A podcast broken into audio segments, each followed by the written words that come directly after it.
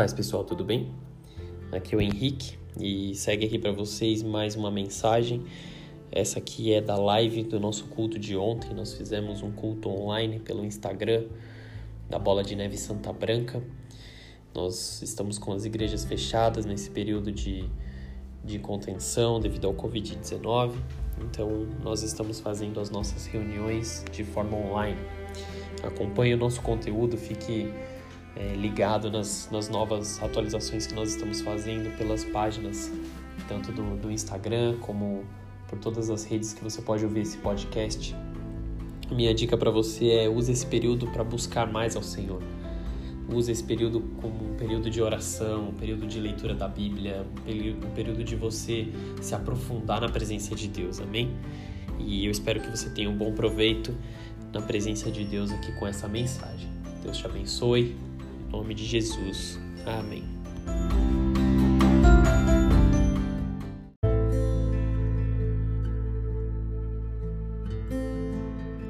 De Jesus. Amém e amém. Graças a Deus. Se você está com a sua Bíblia aí, abra em Isaías, capítulo 60, versículo 1. Amém?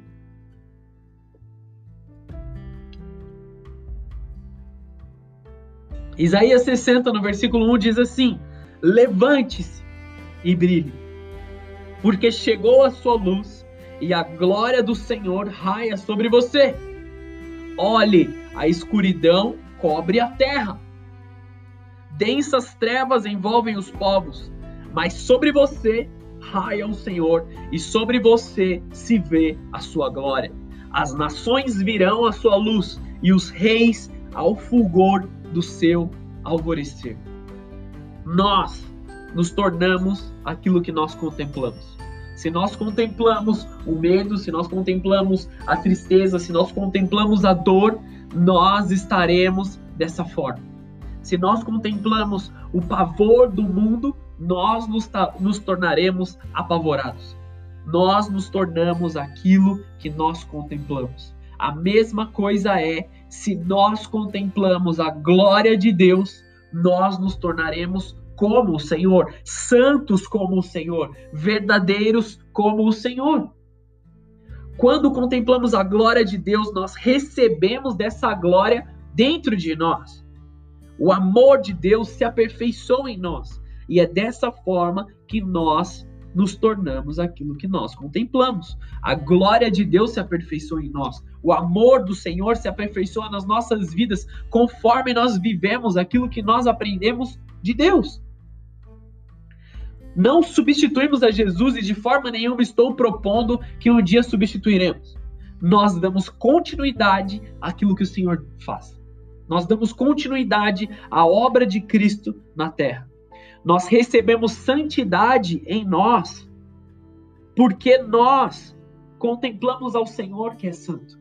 Não existe uma outra forma de buscarmos algum tipo de santidade nas nossas vidas se isso não vier do Senhor. Se a santidade não vier do Senhor, não haverá santidade em nós, não haverá vida em nós contrária à vontade de Deus. Deus nos alerta para sair de uma posição de repouso para uma posição de preparo, de prontidão. Toda vez que Deus chama um profeta, que Deus chama alguém para algo novo, ele diz: levante-se, disponha-te, se prepare. Isso significa prontidão. Isso nos fala de uma mudança de postura. Todo novo tempo ele requer um levantar dos filhos de Deus. Todo novo período requer uma nova postura diante das coisas. Deus nos alerta quanto a sair de uma posição de repouso, de inércia, de estar sentado e desconsiderando as coisas, para nos levantar para uma posição de preparo, de prontidão, de alerta. Nos últimos dias, falamos muito sobre arrependimento, sobre deixar os antigos costumes para trás. E isso é claro porque nós estamos chegando no período da Páscoa. E a Páscoa, na concepção bíblica, é a festa cristã mais importante da qual nós precisamos observar. Então, o período que antecede a Páscoa sempre será um período de arrependimento de mudança de vida, de mudança de pensamento.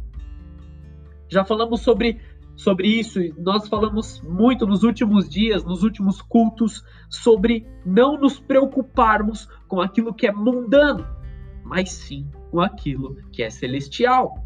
Sim, com aquilo que vem da parte de Deus. Mateus 10, no versículo 28, diz algo que eu quero que você grave no seu coração. Não tenham medo dos que matam o corpo, mas não podem matar a alma. Antes, tenham medo daquele que pode destruir tanto a alma como o corpo no inferno. Existe sim muito pavor e insegurança sobre o dia de amanhã. Existe sim muito medo e muita incerteza nos dias que estão vindo. Mas quanto desse medo é mundano e quanto desse medo é realmente espiritual? Quanto desse medo realmente você deve considerar para dentro da sua vida? Temam não pelo que, pelo que o seu corpo pode é, sofrer, temam não pelas coisas que podem vir contra a sua vida, mas pela sua alma. Como está a sua alma? Como estão os seus dias? Como você tem caminhado nos últimos dias? Não tema pelo aquilo que você vai vestir ou que você vai comer, mas por onde habitará a sua alma na eternidade. A ansiedade é o maior vilão dos dias atuais e praticamente um ladrão de vida. Esse é o objetivo da ansiedade: é roubar a sua vida, é roubar a satisfação e a sua vivência no momento atual. Sobrevivendo nós estamos, mas quanto dessa sobrevivência nós temos vivido? Quanto nós temos vivido na verdade? A ansiedade definido como medo de algo futuro, seja ele real ou imaginário.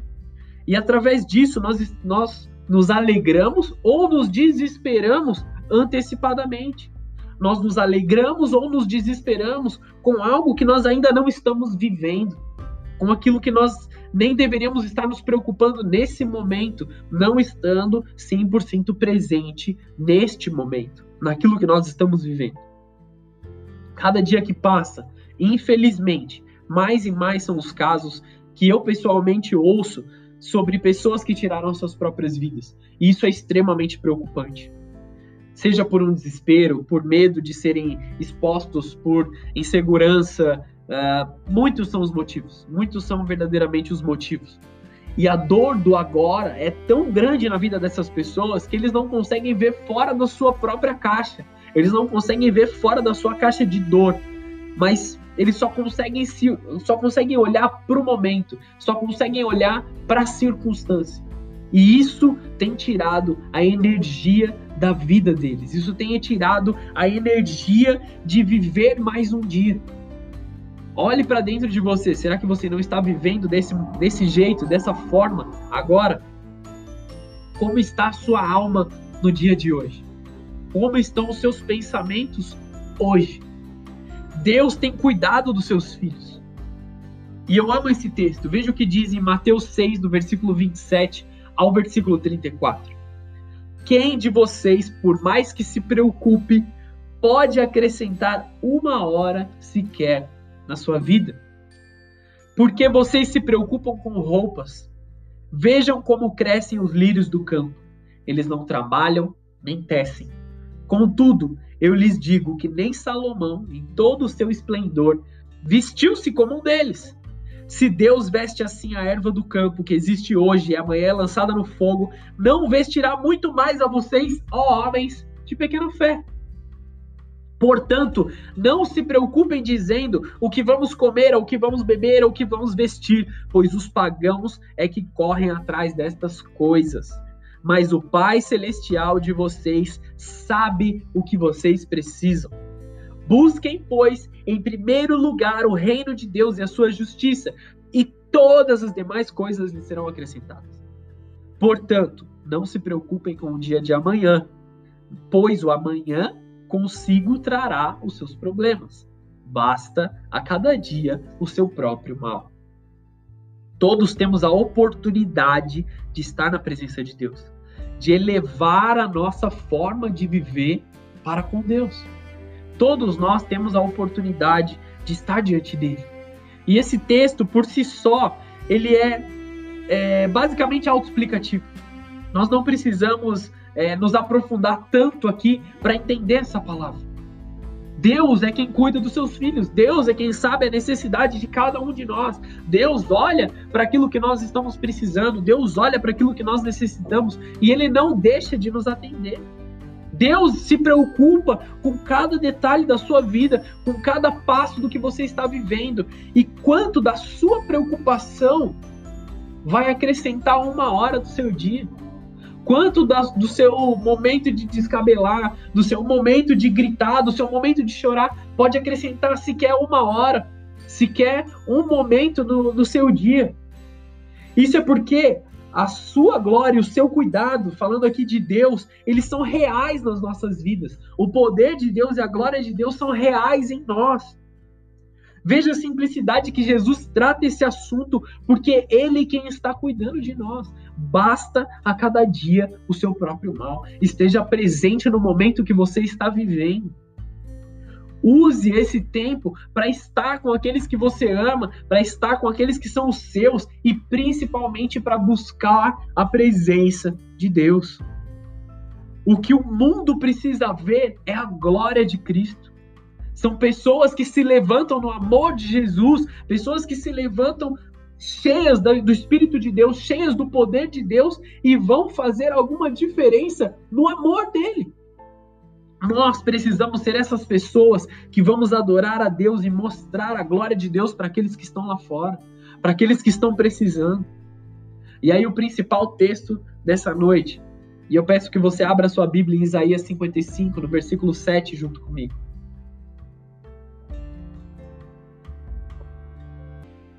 Você já abriu, manda um amém aí no comentário é uma live, pode participar aí, manda seu amém, manda seu foguinho, tô vendo todo mundo aí. Só não dá para eu ler os comentários enquanto eu tô ministrando, amém? Mas vamos lá.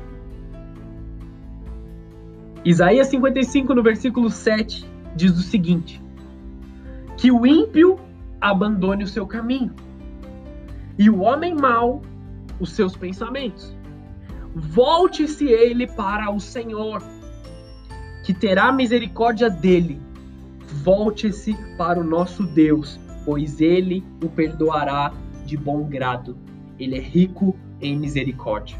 Esse é o tema da mensagem de hoje. Deus é rico em misericórdia. Esse é o grande convite do Evangelho. Quão livre, quão pleno, quão claro e presente são os chamados para receber da graça de Deus. Veja a natureza dessa conversão. Vamos, vamos analisar esse texto aqui de uma forma mais minuciosa. Vamos entender a natureza da conversão do caminho. Tudo tem a ver com a vida e a conduta diária. Qual o caminho do homem? O que, que é o caminho do homem, entre aspas? Seu caminho natural, o que ele corre diariamente, voltando somente a ele mesmo. O caminho que o homem percorre olhando para ele mesmo. Seu caminho habitual, com o qual está acostumado, suas atividades prediletas, de onde vêm os seus prazeres. O caminho do homem é da onde vêm os seus prazeres pessoais e particulares. O caminho, sua vida em geral, o que a Bíblia chama de estrada larga, o caminho largo, a porta larga. Esse caminho deve ser abandonado conforme o texto.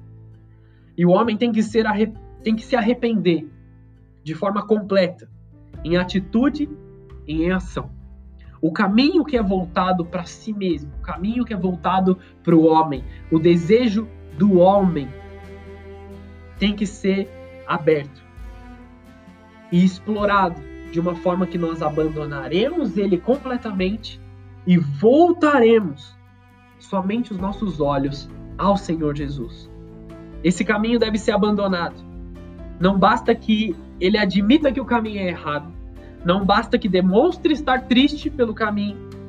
Não basta resolver deixá-lo, mas ficar apenas no plano. Eu sei que eu estou errado, eu sei que eu preciso mudar, mas vai ficar só no meu plano. Só na palavra, só no dizer.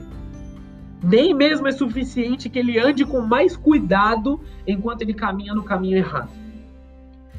ele deve deixá-lo completamente, de imediato e para sempre.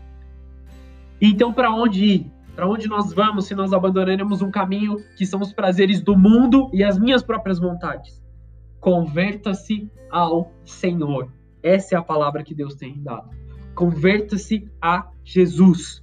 Converta-se ao Senhor, o novo caminho a ser seguido, que é de Jesus. Os cristãos antigos, em Atos, eles eram chamados de os do caminho. Em Atos você consegue ver esse apelido para os cristãos. O Senhor requer um basta ao orgulho, à negligência, à oposição, à desconfiança, à desobediência e todas as demais formas de afronta contra Deus. O que está andando contra Deus deve dar meia volta e ir adiante no caminho para Deus. É aqui. E aqui não fala de uma religião, de um estilo de vida.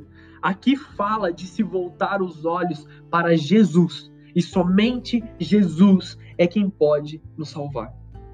Muitos tentam andar nos dois caminhos ao mesmo tempo. Muitos tentam andar nos seus próprios prazeres, nas suas próprias vontades e no caminho de Deus. Muitos tentam andar de um lado para o outro, mas eles nunca chegarão a lugar nenhum. Muitos ficam entre os caminhos, mas nunca chegarão a lugar nenhum, porque somente o caminho de Jesus, o converter-se ao Senhor, é que nos levará à salvação eterna. Muitas foram as pessoas que vieram até mim nos últimos dias e eu não acho que eu tenho nada de especial. Provavelmente tantos outros pastores e líderes evangélicos têm recebido uma pergunta: será que eu ainda posso ser salvo? Será que ainda existe arrependimento para mim? A verdade é que hoje sim, agora, nesse momento, sim, mas o amanhã ao Senhor pertence. Um texto que, que está um pouco antes do texto que nós lemos, Isaías 55, no versículo 6. Busque o Senhor enquanto se pode achá-lo. Busque o Senhor enquanto ele ainda está disponível, é o que diz o texto. O perdão que acompanha resulta em uma expiação plena que torna o perdão abundante, justo, seguro e completo. Em Cristo você não estará mais sujo, em Cristo você não estará mais condenado, em Cristo, no amado, você será realmente completo. Considere a mudança total do seu pensamento e das suas atitudes. Deve ser algo radical mesmo, porque o evangelho é radical.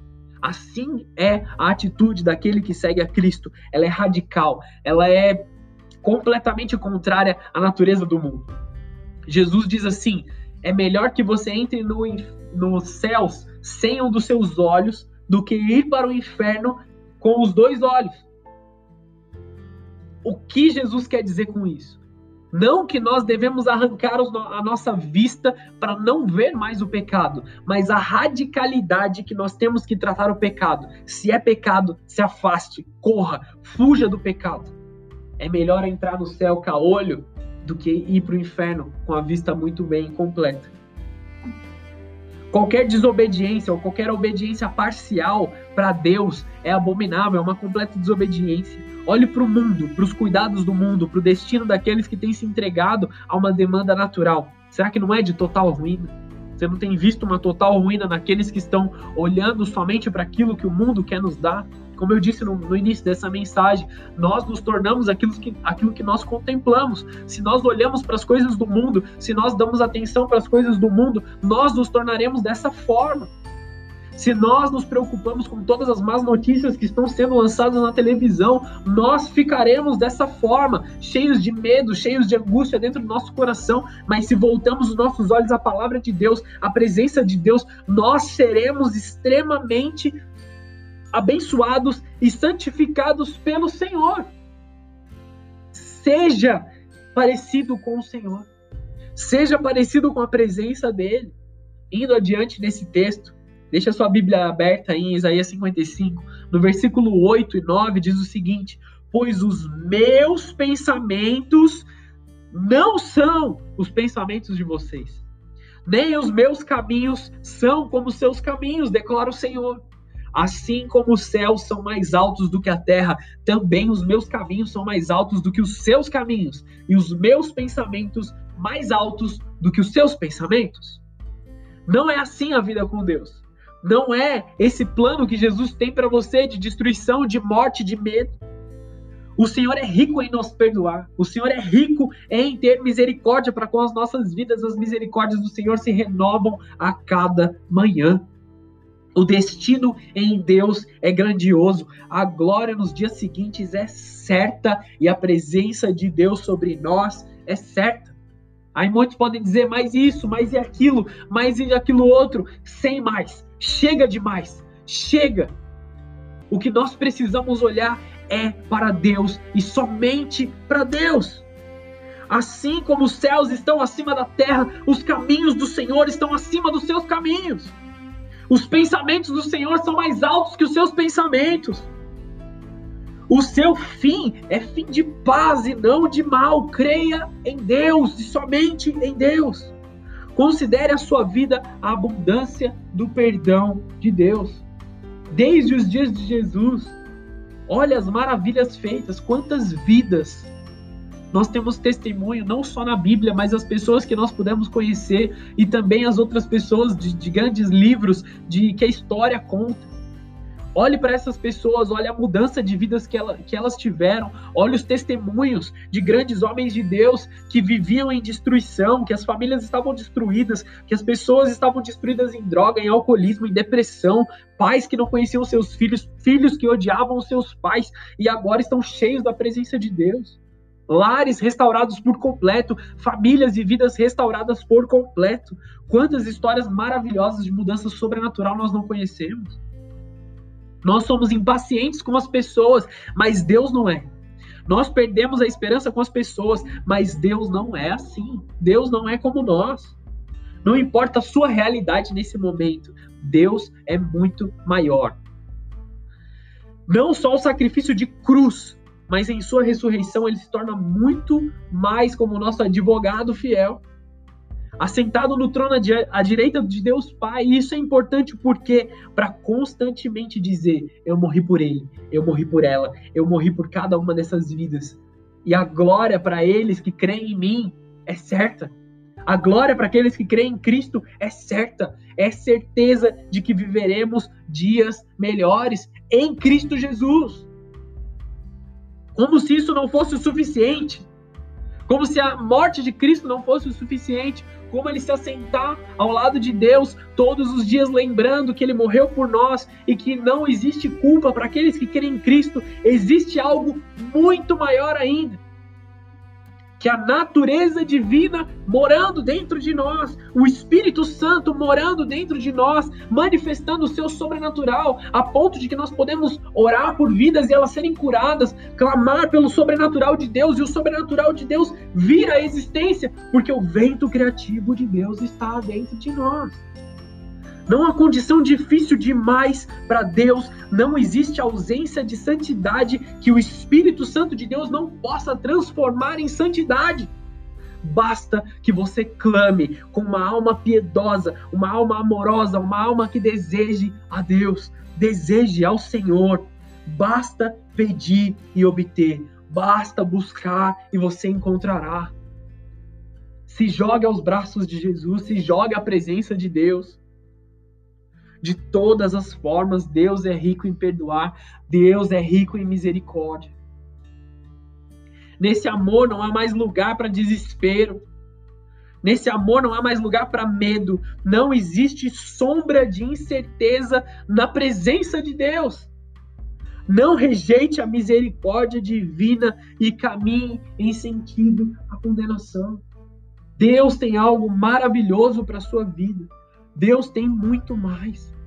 Deus tem muito mais sobre você. Não se desespere nesse período. Basta cada dia o seu mal. Eu vou ler de novo o texto que nós começamos esse culto, essa mensagem.